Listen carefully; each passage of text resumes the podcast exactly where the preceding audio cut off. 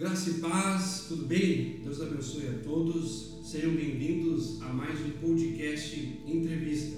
Hoje nós temos a alegria de receber conosco aqui nosso irmão em Cristo e doutor Alexandre Pier, que trabalha na área da psicologia, congrega na Igreja Assembleia de Deus e hoje veio compartilhar um pouco da sua história e também falar um pouco sobre os cuidados com a saúde que nós devemos ter, principalmente neste mês em que nós tratamos da campanha sobre o mês Novembro Azul. Seja bem-vindo, meu irmão. Deus abençoe. Obrigado, irmão Eduardo. Agradecido pelo convite. Amém.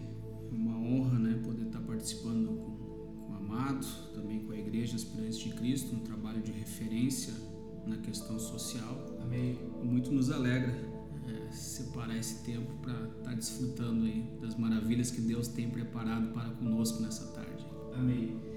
Alexandre, para nós compartilhar já é, um pouco sobre esse bate-papo com nossos ouvintes, queria que você falasse onde você nasceu, como começou a história de Alexandre. Sim. Eu sou natural de Pelotas, Rio Grande do Sul. É, com 11 anos eu acabei perdendo a minha mãe Sim. muito cedo é, pelo alcoolismo. Uhum.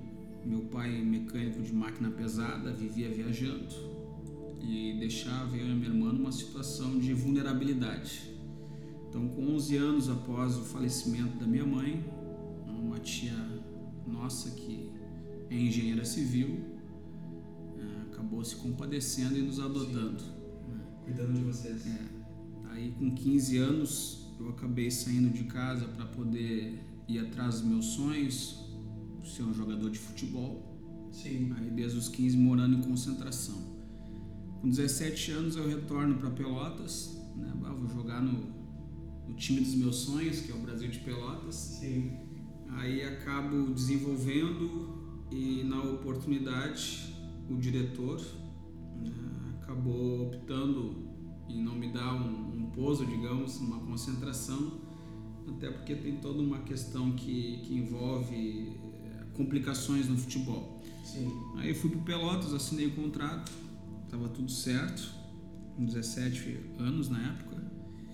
E quando eu chego para assinar o contrato, já estava assinado, né? Vou ficar na concentração. Sim. O Orlando Bianchini, me lembro até hoje, que era o treinador do Caxias, assumiu o Pelotas na época e trouxe quatro guris da categoria de base, ou seja, não teria espaço para mim na concentração. Sim. Então acabei indo para o Farroupilha, segunda divisão.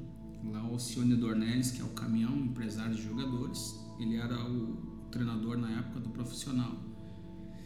E foi tudo muito rápido. Com 17 para 18 anos eu já estava assinando um contrato com o Londrina, né, para disputar a Taça São Paulo, futebol júnior, etc.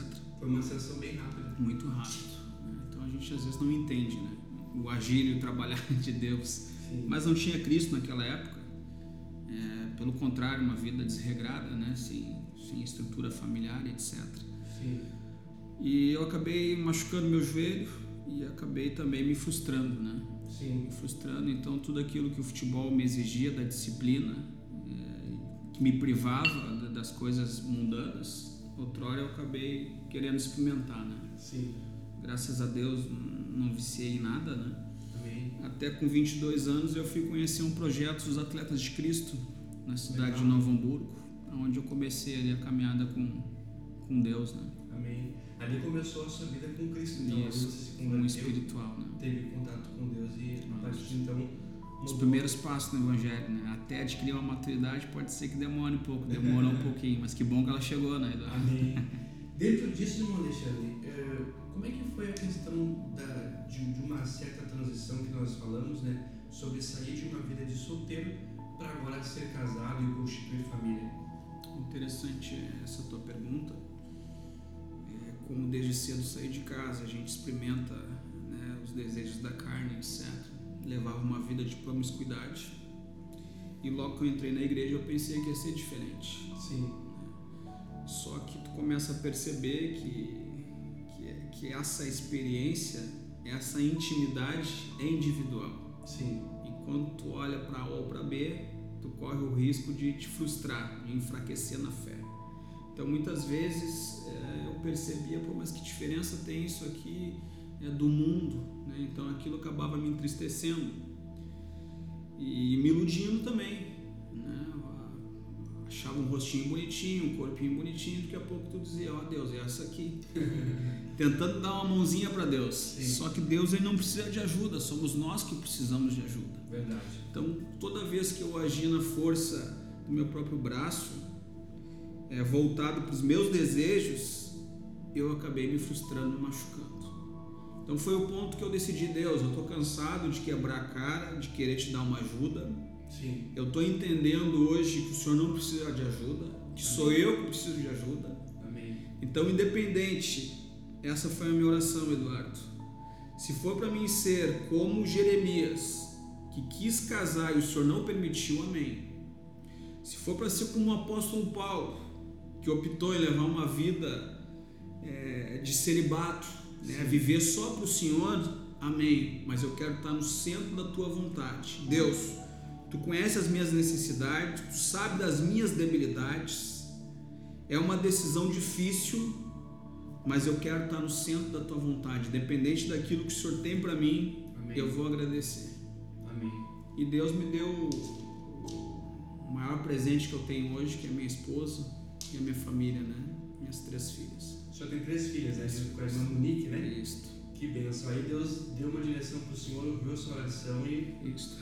A mais velha, a Isadora, ela vai fazer 17 anos agora. É fruto de uma relação quando eu, eu não estava na igreja ainda, né? Sim. Mas é, não casei. Uhum. Sou uma vez somente casado e assim vai ser até que a morte o separe. A gente entende os princípios bíblicos, né?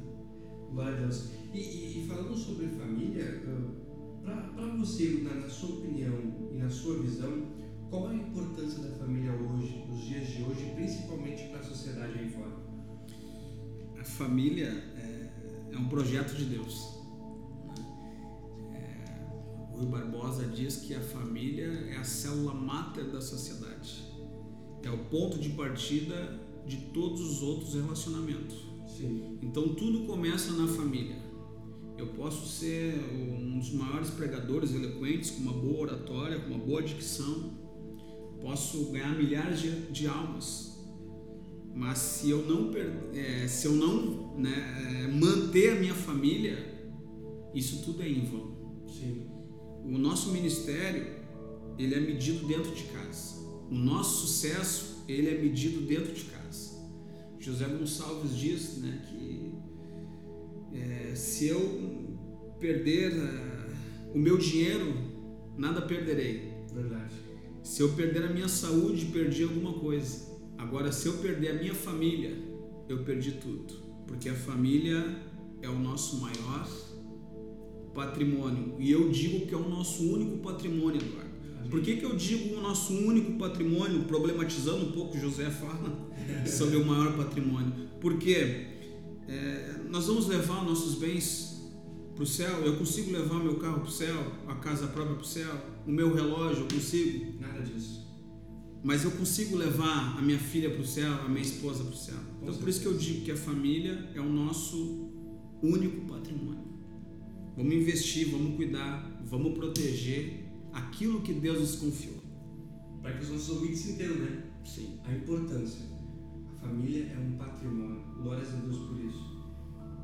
Irmão Alexandre, eh, eu queria que você falasse agora sobre um pouco da questão profissional, uhum. porque o senhor é hoje é psicólogo e também formado em teologia, né? Uhum. O senhor tem aí grandes trabalhos em desenvolvimento. Eu queria que você falasse como é que foi a optar por psicologia num tempo em que você já era teólogo, né? Isso. E agora você, é, orando a Deus, acredito eu, e buscando do Senhor uma direção, é, começa a cursar esse, esse curso e agora já é formado. Uhum. Tudo começa quando tu começa a identificar o teu desígnio, a tua chamada. Amém. E como que eu posso identificar o meu desígnio? Como que eu posso identificar a minha chamada? Um dos indícios é aquilo que te incomoda, é aquilo que te entristece. É, quando novo convertido, a gente está naquele primeiro amor, a gente começa a convidar amigos, colegas. Olha, aquilo que eu recebi, eu quero te oferecer. Sim. Quero que tu venha conhecer. Aí convidava os amigos, os amigos acompanhavam. E eu perguntava, né, empolgado após o culto, o que, que tu achou da mensagem, da palestra? Né, orando, intercedendo que Deus viesse tocar realmente. E muitos me diziam, o teu pastor não sabe nem falar o português direito. Então isso acabava me entristecendo. Sim. E muitas vezes também é, sentado, escutando a, a palestra, ouvindo né, a mensagem de Deus, eu no meu inconsciente, eu dizia para mim, Deus, se for para o Senhor me levantar é, como pastor A ou B, me deixa aqui, Deus, sentadinho no banco então. Então isso começou a ferver dentro de mim. Não é para mim criticar, porque a gente precisa respeitar, Eduardo, a história de vida dessas pessoas. Com certeza. A Assembleia de Deus, onde eu faço parte hoje, é, ela vem de, de, de um movimento pentecostal por meio da oração, de uma vida de consagração. Amém. Claro que os tempos são outros devido ao avanço da tecnologia. Sim. Tem muita informação, mas pouco conhecimento, conhecimento mais profundo. Verdade. Então aí é responsabilidade da gente estar preparado para desenvolver a obra de Deus com excelência. Amém. Porque tudo aquilo que a gente faz, Eduardo, tem a nossa assinatura. Ou é relaxadamente ou é com excelência. Então me despertou o interesse de estudar teologia e eu comecei a pesquisar qual que é o curso é, de, de, de, de, teologia que é uma referência hoje é, na, próximo da minha cidade ou no estado. Sim. Aí pesquisando eu encontrei a Faculdade Zeste de São Leopoldo, Ensino Superior de Teologia, que é a maior faculdade da América Latina. Sim. Eu fui empolgado para ver como é que funcionava a mensalidade em torno de R$ 1.200, 1.300 reais. Não teria condições, sempre trabalhei com venda, corretor de imóveis, vendedor de consórcio, não teria condições de, de, de investir esses valores, mas eu tinha isso intrínseco comigo.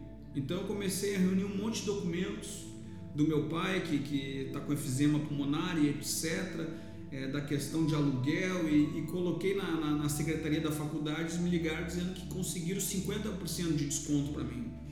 Ainda é um valor alto, em torno de 600, 700 reais. Mas eu disse, ó oh Deus, se eu estiver nesse negócio, o Senhor vai começar a me prosperar, eu vou ter condições de cursar e também concluir. E foi o que aconteceu, Deus foi prosperando minhas vendas. Né? Meu coração já não estava mais nas vendas, mas eu tinha um objetivo. Tinha um sonho. Aí tu cria, tu desenvolve um planejamento. O que é o planejamento? É o caminho que a gente vai percorrer até alcançar o objetivo. Por isso que eu disse no início, tu precisa saber aonde tu quer chegar, qual que é o teu desígnio, qual que é a tua chamada. Todo mundo tem um potencial. Com certeza. E eu digo agora para aqueles que vão nos ouvir, Eduardo, que estão nos ouvindo, não perca tempo naquilo que você não é bom. Identifica o teu talento. Todos nós temos talento. As nossas qualidades são maiores que os nossos defeitos. E eu sei disso porque o pastor Dan e toda a equipe, eles apostam naquelas pessoas ao qual a sociedade já não, não dá nada por eles. Sim. Aonde Deus ele ergue do pó o desvalido, do monturo necessitado e faz assentar à mesa dos príncipes. Amém. É isso que Deus faz, Ele escolhe as coisas loucas desse mundo.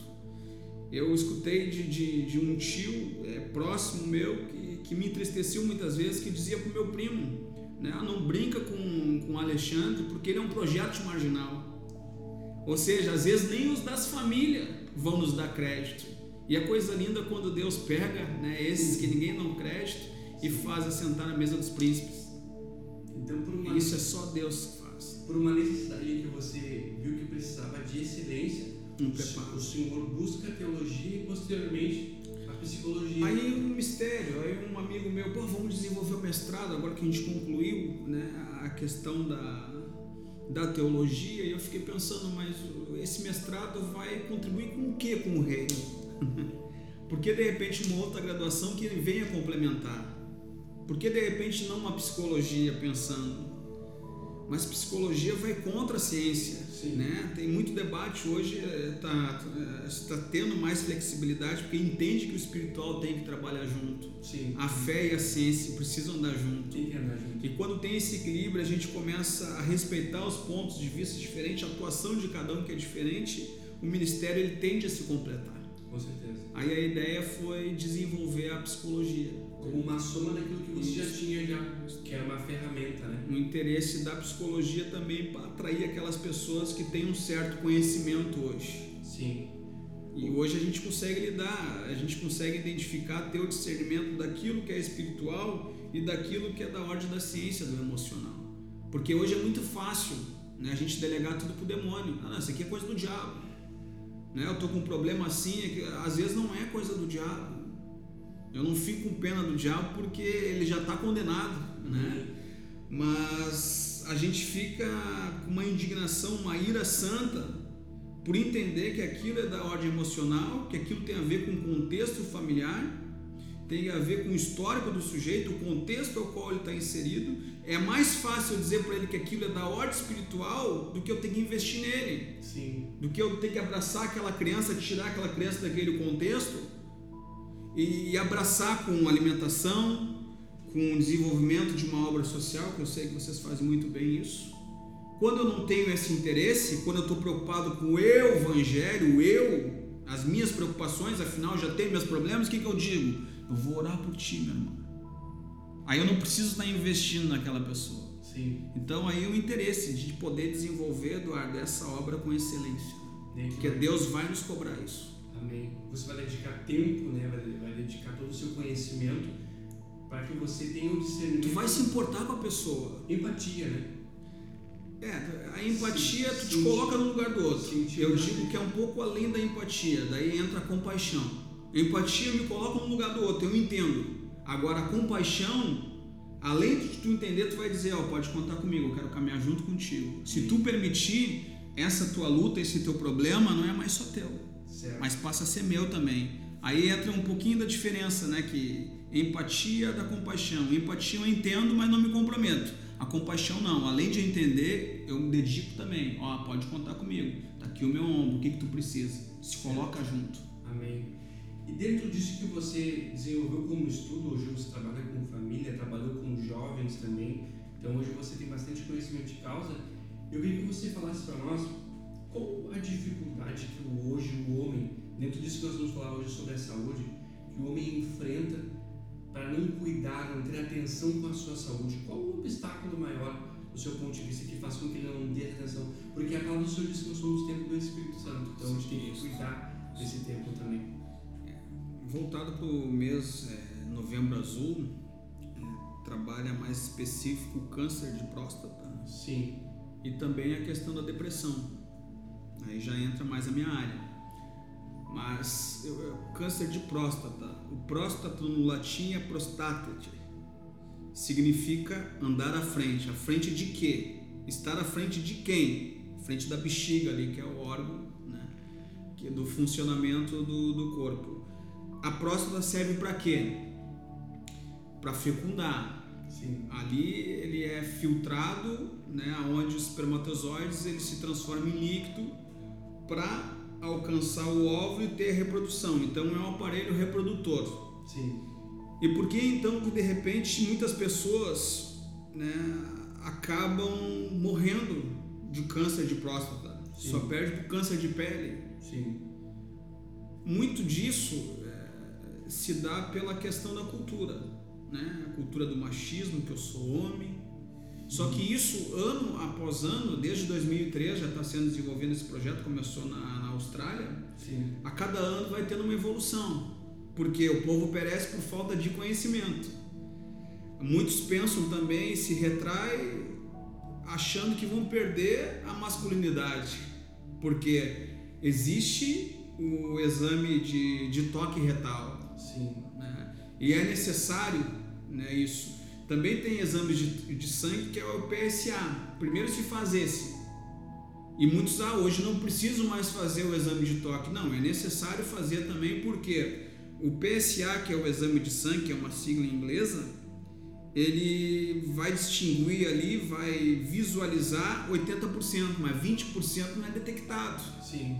Então precisa do exame de toque para detectar por completo os dois, o exame de sangue e o exame de toque. Quando é identificado, quando tem uma desconfiança é, de um câncer, porque é como uma esponja, né? Se tu apertar ali, ela tá molezinha. E quando tem esse toque, se tu observar, isso é o urologista que faz, Sim. e ele tiver duro, eles vão encaminhar para um outro exame que daí é a biópsia, que vai detectar se a pessoa está com câncer ou não. E quando fazer esse? Em torno de, de 45 a 50 anos. Sim. Se tiver de repente é, algum caso de família, familiar, a 40, 45 faz antes, mas em torno de 45 a 50 é bom fazer esse exame para prevenir, porque é o, é o câncer de próstata, Eduardo e os nossos ouvintes, é uma doença silenciosa. É. E quando tu vai é, buscar quando já está com sintomas, 97, 98% já não tem mais o que fazer. Por isso a questão da prevenção. É prevenção. Depois de 50 anos ali, a partir de 50 anos, uma vez por ano, faz esse exame para ver se está tudo bem. Porque é sempre melhor a gente trabalhar a prevenção do que trabalhar a crise. Assim também é nos relacionamentos, no casamento e etc. Exato. Então o senhor acredita que é mais o cultural hoje que. Questão cultural do machismo, eu vou perder a minha masculinidade. E, e- E até porque gera um desconforto. claro. É um tabu ou não que vai doer. A princípio, né, eu não cheguei nesse estágio dos 45 a 50 anos ainda. Sim. Mas, conversando com especialistas, a princípio não dói, mas tem um desconforto. Sim. O desconforto é essa questão, né? Porque é, é colocado uma proteção, uma luva, e o urologista precisa fazer esse toque na questão anal. né? E isso também entra numa questão muito psicológica, né? Sim. Do homem. Então, o, como que o homem pode, o que, que o homem, melhor dizendo, pode fazer para cuidar melhor dessa saúde mental, a ponto de que quando chega um momento de você ter um cuidado com a prevenção, cuidar da saúde, você tenha uma certa facilidade em desenvolver isso. Nós que somos cristãos, voltado para um ambiente espiritual, um contexto espiritual, a melhor resposta que eu penso agora Sim. seria a questão do galardão. A salvação, ela é muito pouca para mim. Sim. Existe um galardão. A salvação, eu, eu me torno egoísta, egocêntrico, preocupado só comigo mesmo. Agora, se eu sei que tem um galardão, então eu preciso desenvolver ele. Como é que se desenvolve esse galardão? Por meio de ações sociais, por meio das obras. Sim. Não é necessário obras para salvação, porque a salvação é de graça. Amém. Mas existe um galardão e essa recompensa vai se dar por meio das obras. Então eu preciso desenvolver obras para quê? Não para minha salvação, mas para poder estender essa salvação a outros. Quando eu tenho esse entendimento, a minha oração é o seguinte: Deus prolonga os anos de vida minha, da minha família, para quê? Para mim desenvolver esse galardão. Sim. Não pensando na minha recompensa somente, porque ela existe, mas também pensando na salvação de outros que estão caminhando a passos largos para o inferno. Sim. Muitos dentro das igrejas ficam o quê? Brigando por cargos, títulos, por posições. Deus ele não vai pedir isso de nós, Eduardo. Cadê os teus cargos, teu diploma, tua carteirinha de diácono, de presbítero, evangelista ou pastor? Ele vai pedir o quê? As tuas marcas. Cadê as tuas marcas? O quanto tu sofreu, padeceu pelo meu nome. O legado que você deixou, né? Deus, eu preciso desenvolver o meu galardão porque eu entendi e aceitei o meu desígnio na minha chamada. Agora prolonga os dias na minha vida para que eu possa estender essa salvação a outros. Eu entendendo isso, eu vou cuidar da minha saúde, eu vou cuidar do tempo do Espírito Santo.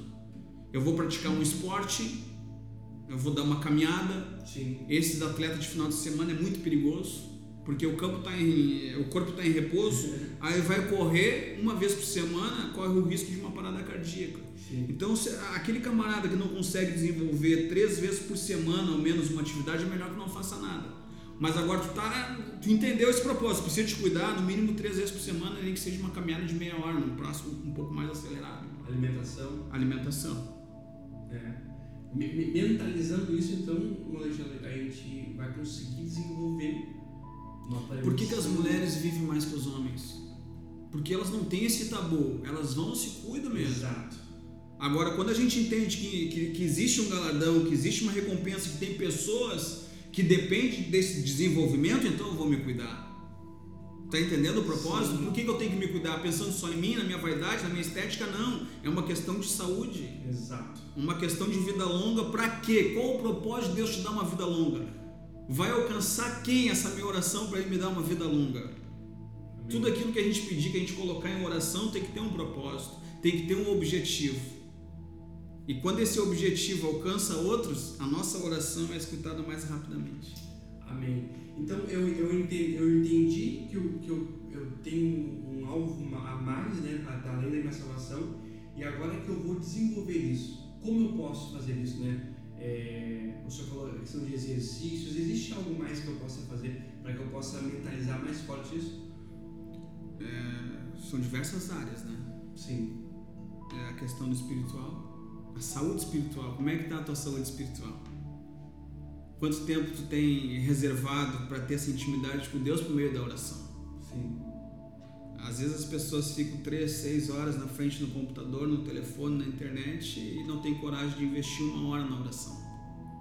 A questão do jejum, como é que está essa tua vida de consagração, de santificação? A meditação da palavra, quanto tempo tu tem reservado para investir no conhecimento da palavra? para meditar, para aprofundar, seja por meio da hermenêutica, do texto ou da exegese, buscando a história, qual o tempo que tu tem investido na tua chamada? Muitos querem é, desenvolver a questão da saúde espiritual, mas tem preguiça teológica.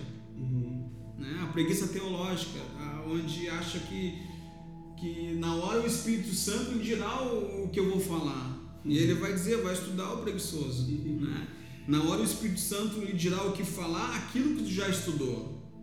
Não vai descer no. Pode ser, nosso Deus é um Deus de revelações, mas a gente precisa ter um labor na palavra de Deus. Sim. Eu preciso investir na saúde espiritual, não é só no corpo físico. Eu também preciso investir na saúde emocional. Sim. Tem sujeito que, que tem que dizer, olha, tu tá desalinhado, meu irmão, tá desorganizado, procura um psicólogo. Se não adiantar, daqui a pouco uma ação medicamentosa por meio da, da psiquiatria, entende? Vai te ajudar a controlar, te reorganizar. Sim. Tem pacientes para trabalhar com a questão da psicologia que eu disse, cara, tu precisa de atendimento diário. Tu não tem condições de fazer atendimento diário. Te organiza pelo menos uma vez por semana. Eu sei que tuas condições permite isso. Sim. Não foi suficiente mesmo uma vez por semana tendo um atendimento é, psicológico por meio da, da, da, profissão da psicologia, entendendo o emocional, todo o contexto dele, todo aquele investimento que a gente falou há pouco, também sendo exercido o espiritual junto, nós identificamos juntos que ele precisa do atendimento diário, aí encaminhamos ele para onde? Para um centro de desafio, porque lá existe uma equipe multiprofissional. Sim. Lá existe o que? Um assistente social, existe um psicólogo, existe um psiquiatra, tem também um técnico de enfermagem. Lá ele vai ser atendido continuamente. Por pessoas capacitadas. Capacitadas. Então hoje, mediante essas parcerias, a gente acaba encaminhando. Olha, o teu caso aqui de ideação suicida. Sim eu vou te encaminhar de repente para o hospital, tu vai ficar à base de medicamento. Eu tenho uma dica, vou te orientar, vou te encaminhar para um desafio. Certo. Coisa boa saber sobre esses, essas informações. Não é só o físico, tu entende? Exato. Eu preciso cuidar do corpo físico, mas também tem o emocional, tem o espiritual, tem o financeiro. Todos eles vão andar juntos Sim. e necessitam de um equilíbrio. É que nem o nosso ministério. Se eu acredito que Deus tem algo grande para mim e não pequeno, eu preciso dedicar tempo para aquilo. Eu preciso me capacitar, senão a gente vai ficar com o ministério deficiente. Sim. Capenga, né? É. Bom, Alexandre, dentro agora um pouco mais é, sobre a sua vida, queria que você falasse para nós quais são os projetos que o senhor tem em vista, projetos pessoais e até mesmo para a sua vida profissional. O interesse da, da, da psicologia nunca foi em questão para desenvolver simplesmente o profissional. A gente desenvolve, os recursos são necessários até para investir na obra. Mas o intuito sempre foi desenvolver essas ferramentas em prol do reino. Porque vai me abrir mais portas, aquelas portas que são resistentes, de repente, por tu dizer que tu é teólogo, que tu é assembleano, tem a resistência de fora, mas de repente tu te apresentar como um psicólogo, dependendo do contexto, vai ter uma maior aceitação. E tendo essa aceitação, automaticamente tu acaba introduzindo a palavra de Deus quando eles te trazem essa demanda. E a procura pela questão da, da, da psicologia, é, quando vem essa procura é, pela minha pessoa no atendimento, eles já entendem que eu tenho um espiritual. Sim. Porque é muito preocupante também, Eduardo, é tu contratar um profissional que não vai entender esse espiritual. Então você que é crente, cristão, que tem um espiritual forte, busque um profissional que vai entender esse espiritual. Caso contrário, eles vão dizer o que? Não, tá alucinando, tá delirando, tá vendo coisas, não vai entender espiritual, vai te encaminhar para psiquiatra. Agora, quando tem um profissional que vai entender a questão do espiritual, vai te ajudar a te organizar, que nem tudo é espiritual, que tem situações que é da ordem emocional, Sim. se torna um atendimento completo. Com certeza. Então, os planos é continuar desenvolvendo. Eu já tenho duas pós, uma na área é, sistêmica, que trabalha é, as relações conjugais e familiares, e a outra no ensino superior. Né? Eu tenho duas pós. Agora, o projeto seria desenvolver um mestrado. Sim. O mestrado, de repente, a gente acredita que pode sim abrir mais porta e me levar um pouco mais longe para anunciar esse evangelho. Né? Você teve lá atrás um, uma questão de falta de ausência da questão familiar e hoje você tem a oportunidade de constituir aquilo que Isso. lá atrás você não teve. Como é que. O quanto é isso importante já para nós já logo encerrar? A palavra de Deus nos diz o quê? Que o diabo ele visita quatro gerações.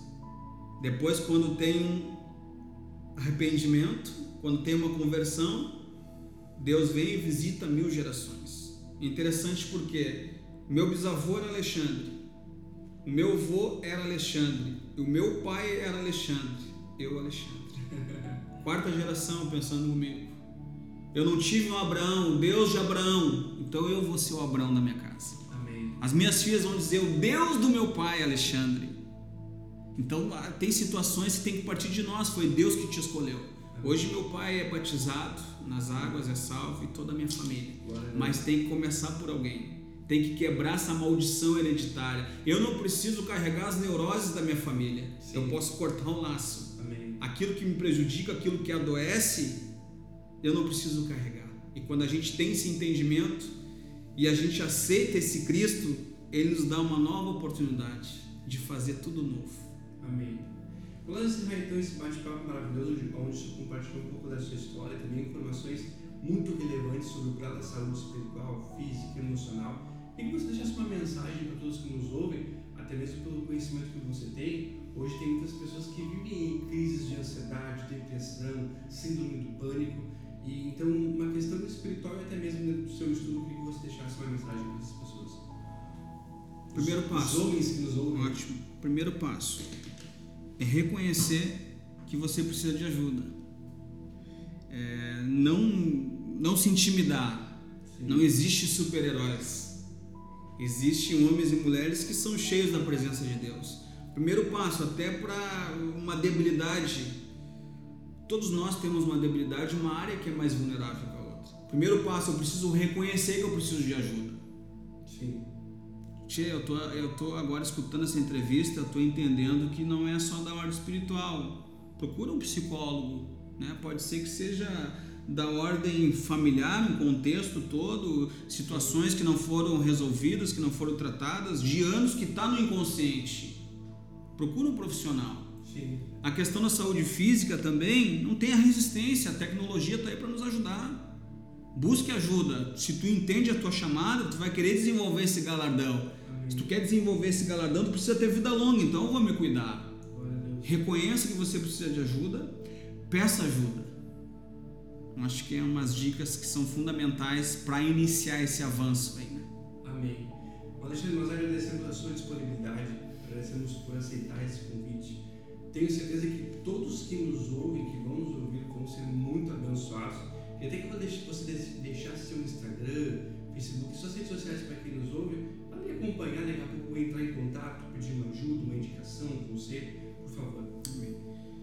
É Alexandre Pierkowski, é um pouco complicado ali porque tem muito consoante, né?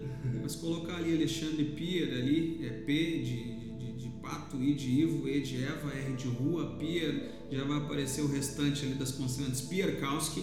Sim. E psicólogo Alexandre Pier também, né? tanto no Facebook como no Instagram. A gente senhor tem, tem contas pessoais e profissionais. Isso, né? isso. Ali o pessoal, a gente trabalha mais a questão ministerial, a questão da teologia, né? que a gente está sempre é, focando a questão da família, que é a nossa atuação na área familiar sistêmica, né? com seminários, cursos né? da psicologia sistêmica, cura pela fala, até para os pastores em geral, eu quero um congresso, eu quero trazer esse curso para a igreja, eu quero investir nas relações conjugais, familiares, porque a banalização do casamento hoje se adentrou nas, nas igrejas. Sim. Então a gente precisa trabalhar isso Amém. e a gente fica à disposição. E da questão da psicologia a gente sempre traz voltado para a saúde ali, né? Emocional, campanhas, etc. Todo dia tem uma dica interessante, relevante ali que vai nos auxiliar na nossa continuidade da caminhada da fé, digamos. Amém. Glória a Deus. Deus abençoe a todos que nos ouviram. Um conteúdo de grande excelência. Compartilhe com seus amigos, familiares, vizinhos, com todas as pessoas que você puder, para que possam também receber dessa bênção que foi hoje conversar com o Alexandre. Deus abençoe a todos e até a próxima.